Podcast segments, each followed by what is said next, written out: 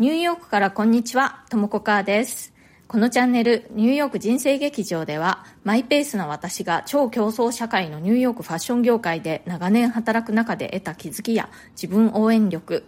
自分らしくおしゃれを楽しむヒントなどについてお伝えしています。ニューヨークの自由でポジティブな空気感とともに、ちょっと元気が出る放送をお届けします。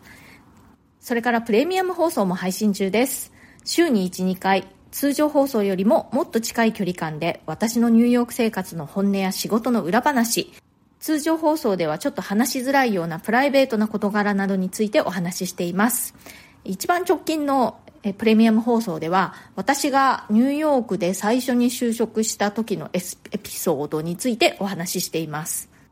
お申し込みは Voicyのウェブサイトからの方がアプリからよりも金額的に断然お得になりますので、えブラウザを開いてウェブサイトの方からお申し込みください。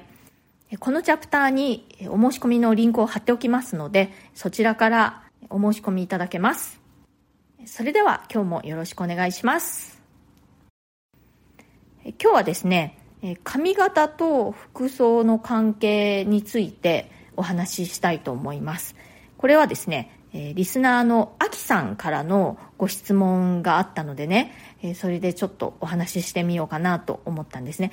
これは、え、新しいファッションに挑戦した時に違和感を感じたらという放送に対しての、え、コメントでした。これ12月1日の放送回でしたね。えっ、と、リンクを貼っておきますので、そちらもね、まだお聞きでない方はぜひ合わせて聞いてもらえると嬉しいです。それでは、あきさんのコメントちょっと読みますね。久しぶりの猫ちゃんたちの声聞こえました。え実は今日誕生日なので嬉しかったです。いい一年になりそうです。今日の放送すごく興味深かったです。実は先月髪をショートカットにして首の上はしっくりきているんですが、これまで着ていた服がいまいちで、ともこさん的にショートカットにおすすめのコーディネートってありますか？ぜひ参考にしたいです。ということで、あきさん、コメントありがとうございます。そして、お誕生日おめでとうございます。ね、お誕生日にラッキーデー出て、えー、ラッキーでしたね。うん、きっといい一年になるという気がしますね。あの、ちなみにですね、この私の放送では、私がね、猫2匹飼っているんですけれども、その猫図の声が入ってた日は、ラッキーデーっていうことになっているんですね。まあね、本当に猫図気まぐれでね、あんまりしょっちゅうはラッキーデーにならないので、よく耳を澄ましてお聞きください。えっ、ー、とですね、そう、早速、えー、ご質問にお答えしたいと思います。そう、あの、ショートカットにしたら、えー、洋服が似合わなくなった。うん、わかります。あのね、これね、結構あるあるなんですよね。逆にね、髪の毛を、あのロングにしたら、まあ、ロン、ショートからロングにはね、急に一日ではできないですけれども、まあ、その髪の毛がだんだん長くなるにつれて、今まで似合ってた服が似合わなくなったっていうこともありますし、あとはね、髪色を変えると、今まで似合ってた服がちょっと違うなって感じるっていうこともあります。これはね、あの、髪の毛っていうのも、スタイリングの一部なんですよね。なので、ちょっとね、そのバランスが今までと違っちゃったっていうことが原因なんですよね。こう、スタイリングを考えるときにね、お洋服だけ見るんじゃなくて、頭の先から、頭のてっぺんから、えー、靴まで全部含めて、そこでバランスを見なくちゃいけないんですよね。でね、あの、アキさんは今回ショートに、ショートカットにしたということで、えー、のショートカットにするとね、やっぱりその首周りとか顔周りとかがね、こうスッキリしちゃいますよね。ロングヘアを下ろしている時に比べると、ボリューム的にね、全身で見た時に、ボリュームがやっぱりこう少なく小さくなるということがあります。なので、今までロングヘアだった時に、ちょうどいいバランスだったようなコーデっていうのは、ちょっとね、こう首周りとか、こう顔周りが、ボリュームが足りないような感じになってしまったんじゃないかなって思うんですよね。で、どうしたらいいか。それはですね、顔周りとか首のあたりにね、少しこうボリュームを足すっていうことを意識してもらえるといいと思うんですね。で、やり方としては、あの、ジュエリーのボリュームをちょっと足すとかね、ちょっとジュエリーを大ぶりのものにするとかネックレスを重ね付けしてみるとかそういうのもいいかなと思います。あとはねこう首周りが大きく開いた服でショートヘアだともしかしたらそれでちょっとこうあの寂しい感じになってしまうのかもしれない。なので首のちょっと詰まり気味の服にしてみるっていうのもありかもしれません。タートルネックなんかもいいですしあとはま首の開いてる服を着るときはちょっとこうスカーフとかをね巻いてみるっていうのもこうボリューム感を首周りに出すのにはいいかなと思います。あとねもう一つは髪の毛がショートカットになった分逆にねこうボトムスの方にボリュームをね足すっていうのもねこうバランスが取りやすいんですよね。具体的に言うとこうスカートの丈をね長くするとかでそのスカートの形もねこうフレアスカートというかこう下に台形に広がるような形にしてみるとかあとはねワイドパンツなんかもこうショートヘア似合いやすいかなと思いますね。こう下半身にこうボリュームを出す感じで上はこう頭ちっちゃくなったので、まあ、それがねそうショートヘアに似合うスタイリングの全てというわけではないですけれどもそんな感じにこう下半身に結構ボリュームを持ってくるような感じにすると割とバランスが取りやすいんじゃないかなと思います。あとはうん、あのショートカットにするとね意外と甘い系のちょっとこう可愛らしいようなって言ったらいいかな。ちょっとねあのボーイッシュっていうよりももうちょっと女らしいというか結構可愛い系の服が逆にバランスが取れて似合うっていうことも結構ありますね。これね全部あの想像でお話ししているので実際にね、その、アキさんのお持ちの雰囲気とか、そういうものに、あと、まあ、身長とかね、体型とか、そういったことにも、まあ、よるんですけれども、まあ、一般的な感じで言うと、まあ、今言ったような、えー、首周り、頭周りが寂しくならないようにするっていうことと、あとは、そう下半身に逆にボリュームを出してみるっていうこととあ、とはボイッシュ系よりもちょっと可愛い系にしてみる。そういったことがあるかなと思います。ちょっとねあのいろいろ試してみてください。あとはね雑誌とかネットとかでショートヘアの人のスタイリングを見てみてどんな感じがいいかなっていうのねちょっと参考にしてみるといいと思いますよ。このね髪型変わると似合う洋服が変わるっていうの本当にねあるんですよね。こうショートカットにすると今まで似合っていた服が急に似合わなく感じられたりとかあとは逆にね髪の毛を伸ばしていくと今まで似合ってた服がなんか似合わないなっていう感じになったりあとはね髪色を変えるっていうのでも似合う洋服がね変わったりします。でもそれは本当にさっき言ったようにそのボリューム感が変わったっていうこととあとはそのイメージ雰囲気が変わったっていう両方があると思うんですね。でもねあの概してショートカットの方が全身のバランスが取りやすいと思いますね。まあ言ってみればその洋服が似合わせやすいって言ったらいいのかな。ロングヘアの方が全身のバランスを決めるのが結構難しいなと思います。なのでね、アキさんもきっと新しいヘアスタイルにぴったりな新しい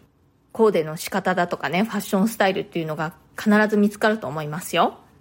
で、さっきね、その、ボーイッシュよりも可愛い系の方がうんぬんって言いましたけれども、本当にそれが唯一の正解ってわけじゃないのでね、もし、その、アキさんがボーイッシュ系の服装が好きだって言うんだったら、それを今のヘアスタイルに似合わせるっていうことも全然可能だと思うのでね、あんまり、まあ私の言ったことはね、まあ参考程度にして、ちょっとご自分でいろいろ試してみるといいと思います。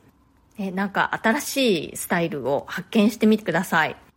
アキさんのお姿ね、実際に拝見したことないんですけれども、なんかこうお話ししてて私ワクワクしてしまいました。はい、えっ、ー、と、コメントのお返しをしたいと思います。はい、えっ、ー、と、てんてんプラス81、おもてなし頑張れさんからね、結構たくさんコメントをいただいております。ありがとうございます。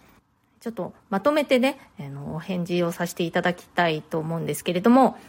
えまずね、えー、最初のコメントは、 Voicyを聞く時間の大部分を Voicyフェスに当てていたらタイムラグがすごいことになってしまいましたということで、いやーほんとね、 Voicyフェス11月いっぱいだったのでね、私も一生懸命聞いてました。そう、急にね、てんてんさんいつもコメントをくださるんだけれども、あなんか最近コメントないなーなんて思ってて、うん、あの、お元気かしら？なんてちょっと思ってたんですけども、そういうことだったんですね。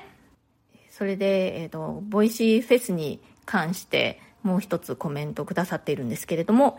えー、 Voicyフェスはいつも聞かない放送も聞けていいですよね。次はリスナーノミネートのところに書いてみようかなと思います。ということで、ありがとうございます。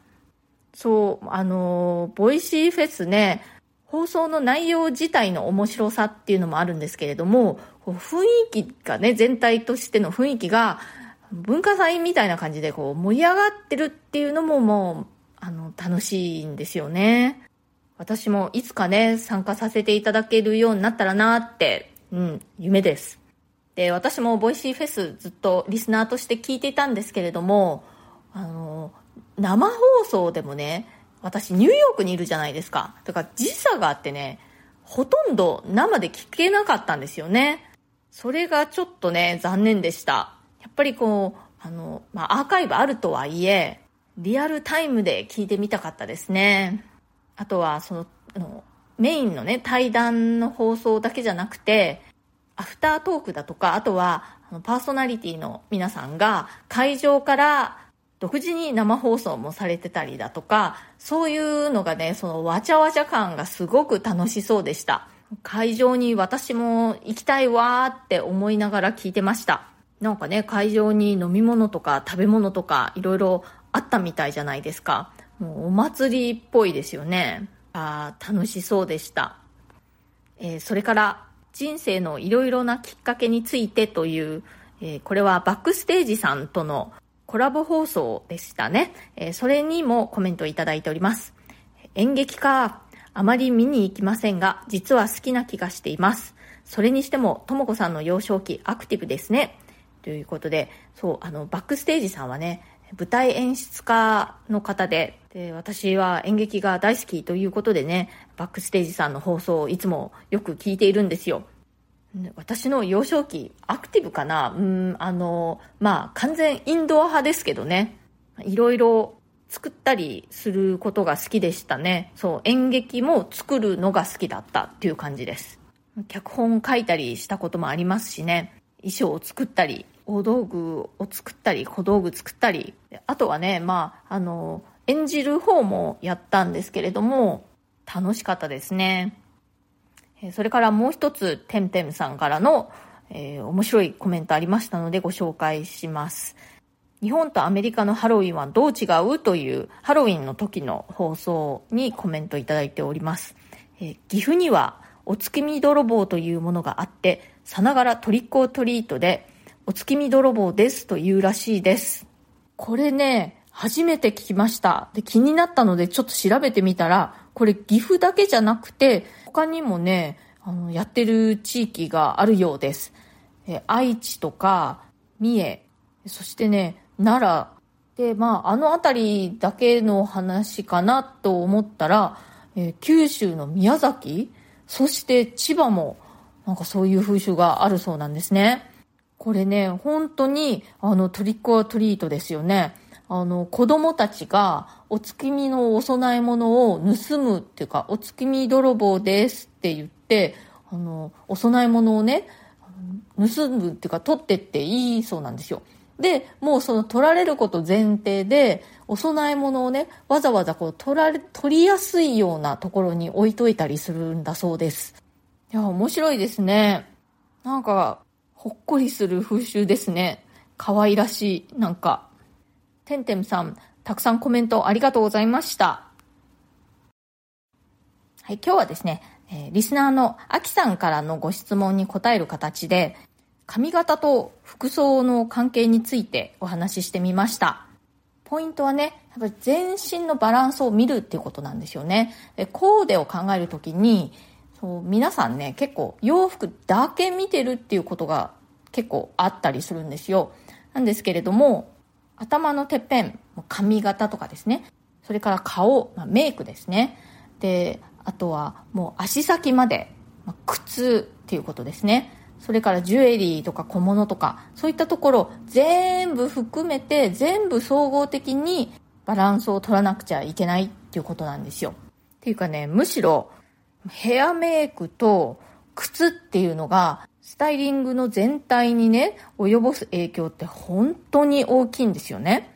いくら素敵なお洋服でも靴とかねヘアメイクがちぐはぐだともうそれで全体が台無しになってしまいます。そのくらい大事なポイントなんですよね、まあ、こういったところをですねもうちょっといろいろご説明している無料動画セミナーっていうのを私あの配布しているんですね今日お話ししたようなことをもっといろいろ知りたいなと思われた方はですねぜひ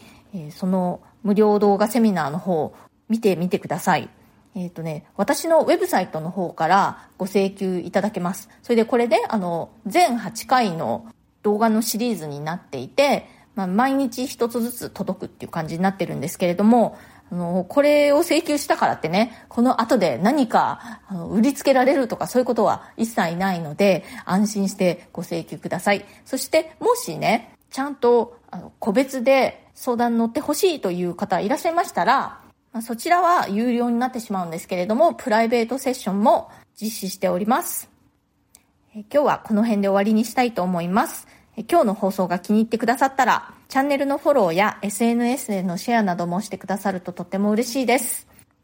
それから、引き続きご質問、リクエスト、ご相談等受け付けておりますので、ぜひコメント欄からか、匿名希望の方は質問箱を私ありますので、え、リンクをね、あの、プロフィールのところの一番下に貼っておきますので、そちらから、えー、ぜひ送ってください。それからね、あの、ご感想とかコメントなんかももう大歓迎です。いつもとっても楽しみにしております。今日も最後まで聞いてくださってありがとうございました。良い週末をお過ごしください。Have a nice weekend! それではまた次回、ともこかーでした。